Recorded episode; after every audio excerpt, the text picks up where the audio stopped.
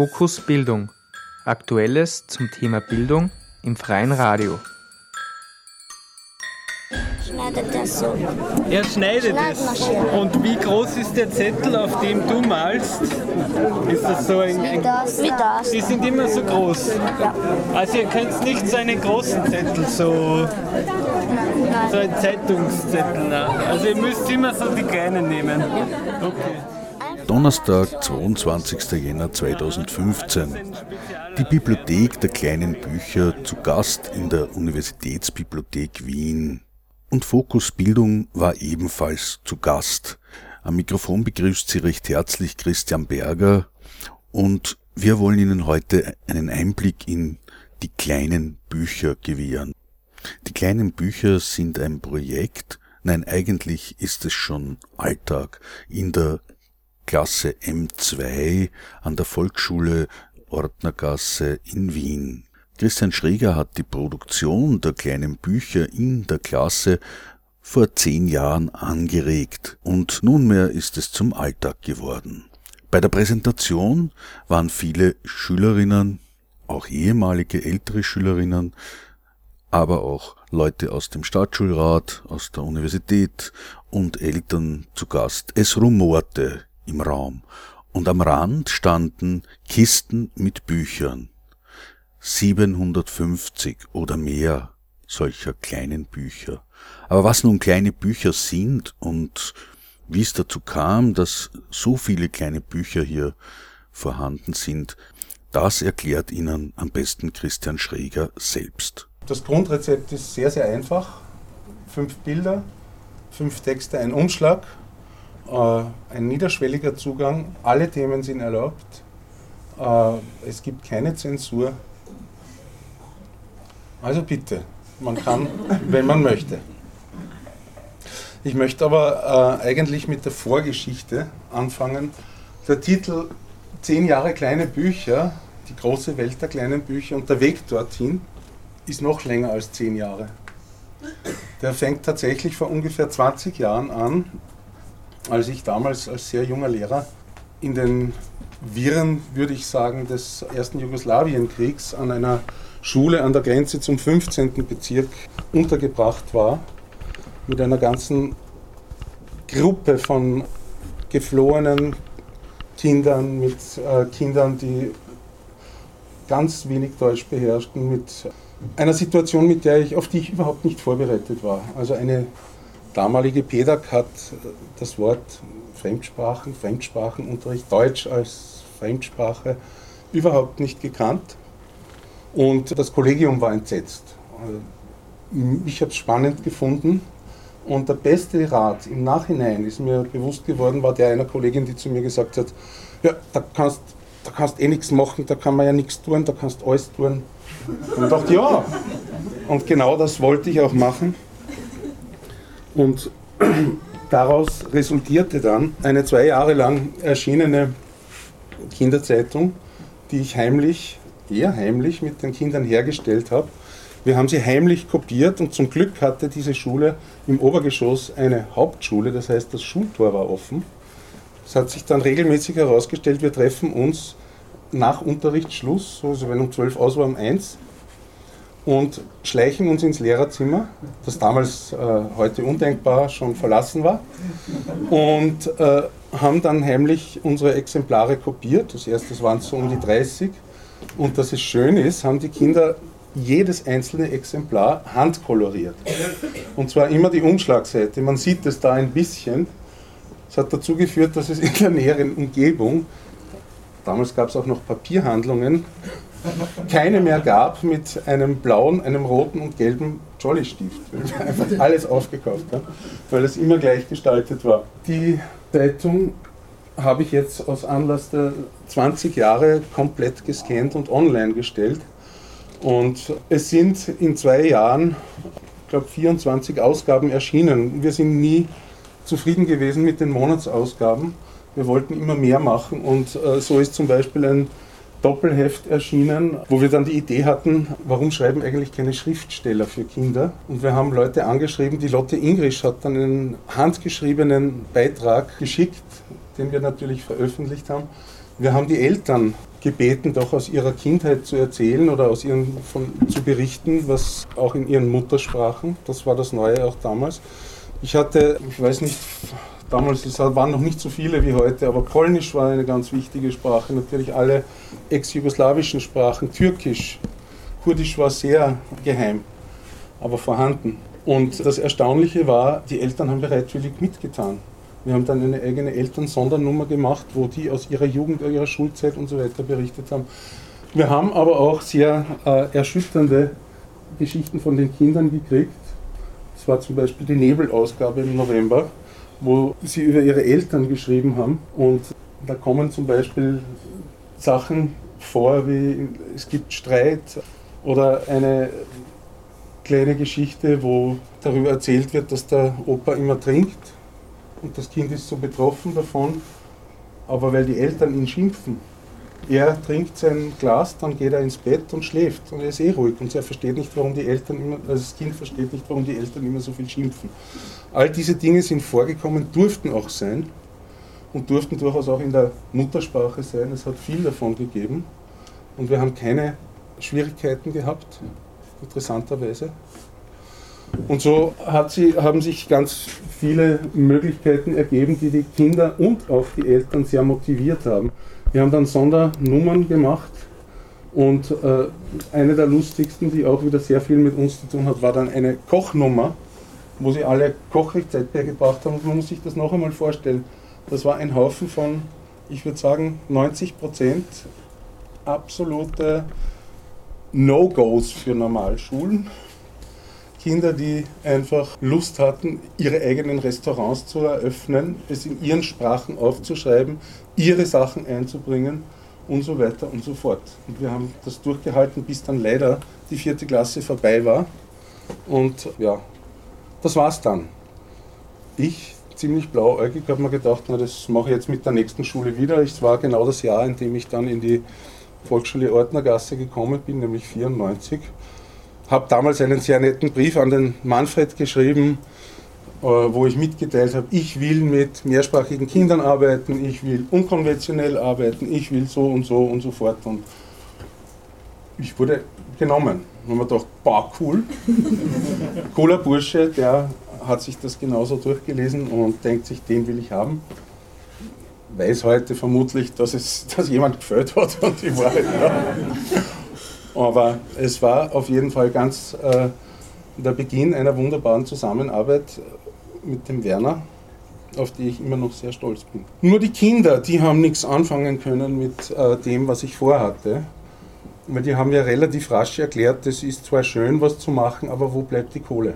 Ich habe dann gemeint, naja, die Plapperkiste, die wir so damals eben verbreitet hatten, die war halt etwas, die wir einfach kostendeckend gemacht haben. Es konnte abonniert werden von Schulen, die sich dafür interessiert haben. Es konnte das Porto daraus gedeckt werden. Reich sind wir nicht damit geworden. Naja, aber das ist das Problem. So hat es dann Abspaltungen gegeben. Es hat wirklich Kinder gegeben, die ausgetestet haben, kopierst du mir das? Ich sage, ja, kopiere ich dir, hast du selber viel Mühe gemacht damit und so. Und äh, nächsten Nachmittag habe ich gehört, ich habe zehn Exemplare verkauft. ich habe mir gedacht, aha, interessant, aber den Schwung, den die ganze Sache einmal gehabt hat, den habe ich nicht mehr hineingekriegt. Was ist passiert? Was war das Wichtige dran? Es war, und das steht im Titel, die Wie es ist Kinderzeitung. Ich habe versucht, das zu tun, was Celestin Frenet seit den 20er Jahren fordert, einfach den Kindern das Wort zu geben und sie auch machen zu lassen. Und dadurch ist etwas, was unerhört ist, unhörbar war, unsichtbar war, einfach auch sichtbar geworden. Nachdem es dann nicht so geklappt hat, äh, habe ich mir kurz darauf überlegt, man könnte das Ganze vielleicht auch ins Internet verlagern. Das war damals ganz modern. Und ich habe einem Freund eine, man würde heute Blogseite sagen, gestaltet, wo die Kinder all das machen konnten Weiterschreibgeschichten machen, äh, Ideen einbringen, Geschichten hineinstecken, so wie es ein Zeitungsteam gemacht hatte. Man konnte Freunde suchen, man konnte Links besuchen, die alle gecheckt waren, ob das funktioniert hat. Das ist auch sehr lang gelaufen. Ich hatte wenig Probleme damit. Es hat alle Preise abgeräumt, die es gegeben hat, weil es eine völlige Neuheit war. Allein irgendwann hat es sich auch totgelaufen gehabt, allein durch die Entwicklung. Und gegen Schluss hat es jetzt immer wieder Probleme gegeben, weil, äh, weil einfach äh, Roboterprogramme reingeschrieben haben und ich habe es dann abgeschalten, weil es nicht mehr notwendig war. Aber auch da ist zu einer Zeit, das war 1998, äh, genau das Gleiche, was ich vorher auf Papier hatte, passiert und sehr erfolgreich gelaufen. Interessanterweise mit genau den gleichen Maximen. Es war wieder, wie es ist. Es konnte alles drinnen sein. Es hat heftige Diskussionen gegeben und es hat auch eine sehr treue Bindung gegeben an äh, Autorinnen in den Jahren, die dann sich manchmal nach Jahren wieder gerührt haben und gesagt, ich habe gerade Matura gemacht. Und erinnert euch noch, ich war damals so und so. Wieder sind äh, Sachen herausgekommen, die eben einfach unsichtbar und unerhört geblieben wären weil zwischen Buchdeckeln hat es eigentlich keinen Platz und zwar vor allem nicht zwischen Schulbuchdeckeln. Das nächste, was dann gekommen ist, war eigentlich eine tolle Idee von Werner. Der wollte eine Wochenzeitung machen an der Schule, hat das auch durchgezogen und in den äh, ersten drei Monaten 2000 ist auch wöchentlich eine Zeitung, die wöchentliche Ordnergasse, erschienen und ich habe gleichzeitig die wöchentliche Ordnergasse online gemacht. Das heißt, es sind immer parallel erschienen. Beides war im Netz und auch als Papierversion vorhanden. Auch da konnten Eltern, Kinder, alle Betroffenen, die mit der Schule zu tun hatten, einfach schreiben, sich mitteilen, Sachen einbringen. Dann war es aus. Sehr zum Leid von vielen und ich habe lang überlegt, was eigentlich hat es mir leid getan darum und habe mir gedacht, ich könnte mit einem Tagebuch anfangen. Damals waren die Möglichkeiten gerade gegeben, Fotos ins Internet zu tun, Audio zu verwenden, Geschichte zu schreiben. Und ich habe mir gedacht, ja, es ist super, ich stelle ein Mikrofon hin, ich bringe die Kinder zum Reden. Sie haben einen Anlass, es ist spannend für sie. Es muss aber auch sehr einfach und niederschwellig sein, dieser Zugang dazu. Und ich probiere es mal einen Monat aus, ob das hinhaut. Am 2. Mai 2000 ist dann die erste Geschichte online gegangen. Ja, und heute war, glaube ich, 2700, weiß ich gar nicht mehr was. Es hat nämlich nie wieder aufgehört. Ende Mai, als ich gesagt habe, das war cool und jeder hat einen Ausdruck von seiner Geschichte gehabt, äh, hat es gesagt, na, im Juni machen wir das auch noch weiter. Und dann habe ich mir als Lehrer gedacht, naja, alles, was im Juni noch passiert, dann kommen die Sommerferien im September, Karten neu gemischt, keiner erinnert sich mehr dran. Nein, da haben dann die Alten angerufen und gesagt, ihr seid ja wahnsinnig, ihr könnt ja nicht die, das Tagebuch abdrehen. Das, und so ist es Jahr für Jahr weitergegangen. Die Kinder haben für ihre Geschichte einen Ausdruck bekommen, der ist gesammelt in Mappen, ist einer der großen Lesestoffsammlungen in unserer Klasse, wird äußerst gerne studiert immer wieder sehr lustig, wenn die Kinder äh, nachschauen und sagen, da 2004, wer, wer, sind die Fremden in meiner Klasse? Und so ähnliche Sager, die dann kommen. Es kommen auch, und ich bin sehr stolz darauf, immer wieder alte Kinder, die jetzt, äh, ja, Jasprit zum Beispiel, du, die jetzt Matura schon haben und so weiter und schauen sich ihre alten Geschichten wieder an. Meistens ist es lustig, die kommen bis ungefähr 14 wenn sie mal so mit 15 kommen, sagen sie, das ist peinlich. Und ab 17 ist es dann cool, dass du das aufgehoben hast. Das ist eine, eine schöne Erfahrung eigentlich. Ja, und äh, aus diesem Tagebuch hat sich dann entwickelt, dass, dass man das Medium eigentlich besser verwenden kann. Wir haben Video verwendet, wir haben Ausflugsberichte begonnen und da ist es dann so richtig in die Breite gegangen. Denn Kinder, die sich oft für gar nicht äh, viel erwärmen konnten, konnten sich stundenlang hinsetzen, einen Bericht schreiben, was wir bei den Römern in Carnuntum gesehen haben und wie der Elefant getan hat und was weiß ich alles. Wenn es darum gegangen ist, wir machen einen Beitrag, äh, den wir dann online stellen können, weil das können sich auch dann meine Oma und meine Onkel und meine Tanten in Bosnien oder in Indien anschauen. Die Sache ist dann gut gelaufen und eine dieser Folgen waren dann eben die kleinen Bücher. Die eine Überlegung war, wie kann ich das wirklich reglementieren, denn jedes Spiel braucht gute Regeln. Und je einfacher die Regeln sind und je passender die Regeln sind, äh, desto erfolgreicher wird es eigentlich. Wenn man Fußball jetzt mit vier Bällen und einer beliebigen Anzahl von Tormännern spielen, ist einfach nicht mehr lustig. Und daher war oft die Frage auch an mich, aber warum sind es nur fünf Seiten und fünf Bilder und, und der Umschlag kann man nicht auch sechs machen? War mein Punkt immer, naja, kann man, aber äh, warum? Und sehr, sehr viel an, davon ist einfach Verhandlungssache geblieben und geworden. Und es hat Bücher mit mehr Seiten gegeben, es hat auch Bücher mit viel mehr Bildern gegeben. Es musste einfach begründbar sein. Wenn es notwendig war, warum nicht? So aber war das ein ganz einfaches Konzept, das auch kleine Kinder in der ersten Klasse nicht abgeschreckt hat. Und das ist ein Punkt, den man im Auge behalten muss. Fünf Zeichnungen hat man schnell beieinander, fünf kleine Texte dazu hat man ebenso schnell beieinander. Und ein Text kann bis zu einem Wort kurz sein. Eines der Bücher, die am längsten in der Entwicklung gedauert haben, war Ilias fünf Zaubersprüche. Der hat über drei Monate daran gearbeitet, fünf Wörter zustande zu kriegen, die aber wirklich einzigartig waren. Das Schöne war, er hat dann diese Wörter mit Zeichnungen illustriert, nämlich was diese einzelnen Zaubersprüche auch wirklich können. Und als dann soweit war, dass mir die Idee gekommen ist, wir könnten das verfilmen und das Video damit machen, habe ich ihn mir wieder gesucht und habe ihm gesagt, du, was kann der Zauberspruch jetzt? Und er hat sein Bild angeschaut und gesagt, keine Ahnung. er hat es einfach vergessen gehabt. Ausprobieren. Ausprobieren. Äh, die Brigitte hat es dann mit Studenten, glaube ich, im Internet ausprobiert und sie haben herausgefunden, dass das wirklich originelle, originäre Zaubersprüche sind und nicht einfach irgendwo von Harry Potter herausgesucht. Also, sowas hat es gegeben. Na, linguistisch eine totale Leistung, weil das waren keine Anhäufungen, zufällige Buchstabenanhäufungen, sondern sehr ausgeklügelt wirklich äh, ähm, Zaubersprüche mit besonderem Klang.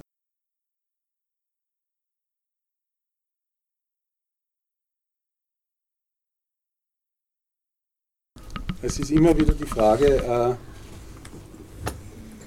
äh, oder der Gedanke, ja, die schreiben eh in ihren Sprachen, die machen das. Es ist nicht so. Die eigene Sprache ist etwas sehr Intimes und ich habe viele Jahre gebraucht, um äh, die Kinder auch dorthin zu bekommen, dass sie selbst wieder natürlich in einem fremden Umfeld damit umgehen. Dass zu Hause die Muttersprache verwendet wird, ist normal, aber dann plötzlich in der Öffentlichkeit quasi sich bloß zu zeigen, das ist ein Schritt, den viele nicht gerne machen. Und es ist uns gelungen, durch, und da muss ich auch noch einmal ganz besonders meine liebe Kollegin erwähnen, die mehrsprachig ist und ohne die ganz viel wahrscheinlich gar nicht funktionieren würde in diesem Bereich, durch dieses gelebte Beispiel Hemmungen wegzuräumen und in Projekten auch wirklich so lebendig mit anderen Sprachen arbeiten zu können, dass da einfach mitgemacht wird. Das Welt-ABC war so ein Beispiel, wo wir auf einmal in Runden um den Tisch gesessen sind und überlegt haben einfach, na, wie heißt das jetzt bei dir und wie heißt das bei dir und warum weißt du das nicht? Ach, ich kann die Mama fragen und so weiter und so fort, wo ganz viel in Gang gekommen ist. Es haben sich ganz, ganz viele Bereiche herausgestellt. Äh, ich habe versucht, das ein bisschen zu unterteilen. Es gibt zwei große Bereiche, das sind die Zeichnungen und die Fotos. Aber die Thematiken sind, erschöpfen sich ja nicht dadurch. Es gibt zum Beispiel eindeutige Reportagen, äh, ein Indienbericht, wo das Mädchen in Indien war in den Ferien. Es gibt einen Bericht über Shekhar Bayram, der auf Türkisch ist, mit Fotos zu Hause gemacht und so weiter und dann auf Deutsch erklärt, wo die anderen alle lesen in der Klasse und sagen, ach so geht das bei euch. Und auf einmal wird was transparent. Es gibt äh, ein Rezept für einen Biskuitkuchen auf fünf Seiten. Kann man auch machen, wenn's, äh, weil der Kuchen so lecker war, der mitgebracht worden ist. Es gibt Fotogeschichten, wo sich die Kinder einfach Fantasiegeschichten ausgedacht haben, aber selbst inszenieren als Schauspieler. Und äh, es gibt natürlich jede Menge äh, zum Teil verstörende Geschichten, die ich dann unter Fantasiegeschichten zusammengefasst habe und die einfach äh, ohne großen äh, Kommentar bleiben müssen, weil man sie nicht interpretieren kann. Es sind viel zu viele Beispiele, äh, um, um die vorzuführen. Und ich denke die Möglichkeit, sich dann ein bisschen was anzuschauen, ist gegeben. Äh, ich würde gerne ein Buch, äh, weil es mich so erstaunt hat, vorführen. Ist das ein Buch von der Lisa, die auch da ist heute, die in Italien auf Urlaub war. Und sie hat auch die Kamera mitgenommen und sagt dann, und ich sage, ja, dann machen wir dann eine Geschichte drüber und ihr wart, glaube ich, in Neapel oder so und denkt mir, ja, wird das Übliche. Und sie kommt dann zurück und übergibt mir die äh, Kamera und zu meinem tiefen Erstaunen äh, ist dann das dabei herausgekommen. Die Farben.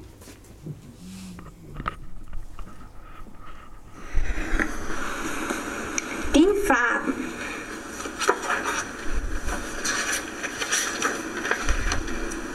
Das ist das Weiß von einem Papier, in das Brot eingewickelt war. Das ist das Rot von meinem Finger. Das ist das Rosa von meiner Jacke. Das ist das Grün von einem Taliersackerl. Das ist das Schwarz vom Auto. Also ein Reisebericht der völlig anderen Art.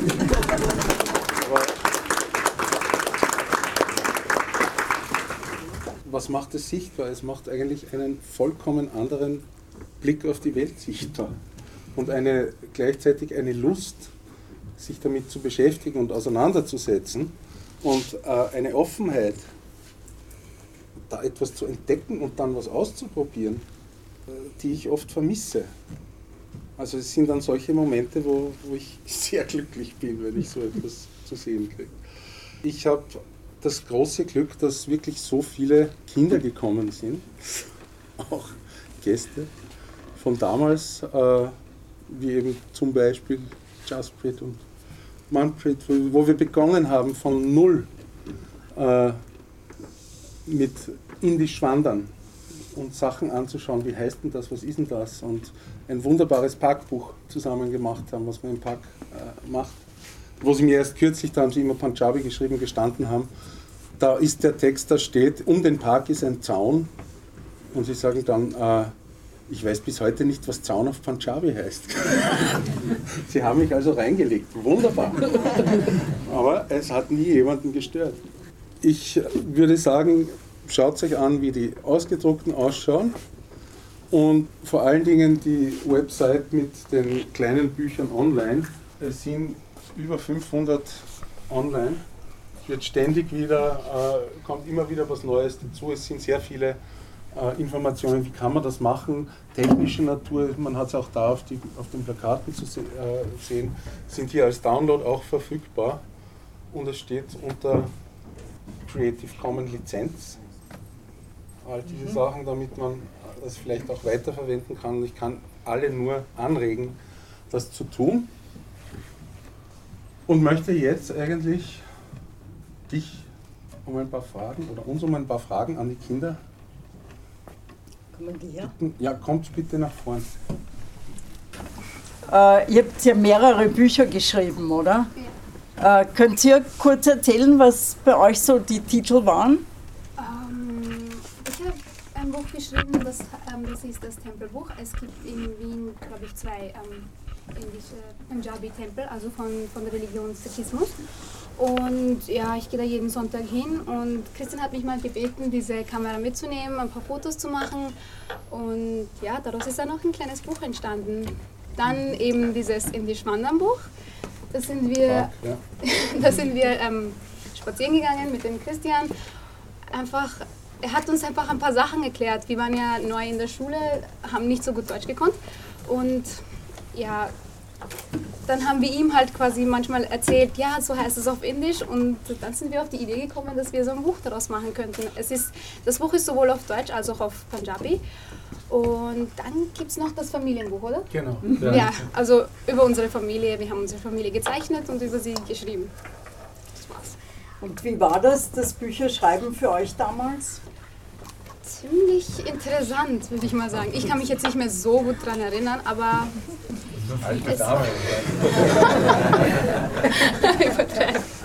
Es, war, es war ziemlich aufregend eigentlich, meine ganze Familie da zu zeichnen und es war irgendwie vor allem das Indisch-Wandernbuch, dass ich etwas über meine Sprache jetzt erzählen darf und vor allem Leute, die das Buch gelesen haben, haben sie fanden die Schrift so schön und haben halt, die konnten zwar nicht lesen, aber sie fanden die Schrift so schön, haben immer, haben uns immer wieder darum gebeten, das Indische vorzulesen und so. Es war ziemlich interessant. Wie ist das, wenn ihr das heute in die Hand nehmt? Also heute finde ich es eigentlich cool, aber am Anfang, also als Christian uns gesagt hat, wir sollen das zeichnen, ich, ich war verwirrt, ich denke mir so, ja, für, wie soll, wieso soll ich meine Familie zeichnen? Ich kann das nicht. aber irgendwie habe ich es doch zusammengebracht und, und dann das mit Park, da, da war ich auch irgendwie verwirrt. Ich, ja, wir sollen jetzt auf ein Kletterwand klettern und uns fotografieren lassen oder beim Schaukeln. Ja, aber jetzt finde ich es so süß, also dass wir das. Sie ist auch schon 18. also deine, deine Meine Zeittheorie äh, schlägt voll zu. äh, könnt ihr mir jemand sagen, wie ist das? Wie, wie wisst ihr, welches Thema ihr bearbeiten wollt? Wie kommt einem so eine Idee für ein Buch? Zum Beispiel das Buch mit den Gummibändern. Wie kam das? Wie war das? Hanna? Also die Idee kam, da kam einfach ständig, sind solche Armbänder an den Armen aufgetaucht, dann hatte ich selber solche. Und dann habe ich gedacht, manchmal nerven die mich und dann wollte ich, dann wollte ich mit meiner Freundin ein Buch machen. Da haben wir nachgedacht und dann ist mir der Titel eingefallen. Da habe ich mir vorgestellt, wieso müssen die immer brav sein und stinknormal rum. Das kann ja auch spannend werden und da sind mir die Ideen gekommen. Und habt ihr dann beide gezeichnet und geschrieben ja. oder wie habt ihr euch das, die Rollen also, aufgeteilt? Eine Seite ich, eine sie und dann die fünfte haben wir zusammen gezeichnet. Aha, toll. Und äh, könnt ihr uns erklären, wie funktioniert das, wenn ihr jetzt, ihr holt euch die Zettel oder wie? Ja, wir holen uns die Zettel, sechs Stück, dann schreiben wir den Namen drauf auf Buch, also die Gummibänder, dann zeichnen wir, wir haben Armbänder genommen, dann erstes Bild, das habe ich gemalt. Da denken wir uns was aus. Ach ja, sie kann schlafen, sie kann aber auch essen. Da haben wir gedacht, sie schläft. Und die Gummibänder spielen auf ihrem Bettball. Mhm. Dann die Sechra mag Panda und da wollte sie einfach, dass, dass das Mädchen einen Panda aus den Gummibändern macht. Mhm. Dann war ich wieder dran und da gab es Abendessen und die Gummibänder, weil sie lebendig sind, haben sie auch Hunger gehabt. Und da haben sie sich halt von ihrer Besitzerin das Essen gestohlen. Wie ist es, wenn die Zeichnungen fertig sind? Geht ihr dann zum Christian? Ja, der ähm, sie irgendwie aufs Internet, weil er mir Naja, normal kommt sie mal und gibt es mir. Und ja. dann ist die Frage, wie, wie ist die Geschichte? Schreibt sie, ja. wie sagt sie es an? Ja, wir sagen es meistens Deutsch, an. Machen wir's und so weiter. Deutsch haben wir es dann gemacht. Und dann hat es der Christian ausgedruckt und dann mussten wir es üben und dann können wir es vorlesen. So ist das eigentlich gegangen. Danke, dass Sie dabei waren auf der Reise mit den kleinen Büchern. Der Vortrag stammte von Christian Schrieger, aufgenommen am 22. Jänner 2015 in der Universitätsbibliothek der Universität Wien. Die Fragen stellte Brigitta Busch vom Institut für Sprachwissenschaften. Es verabschiedet sich Christian Berger und besuchen Sie doch die Homepage der Mehrstufenklasse M2 ordnergasse.webernaut.com.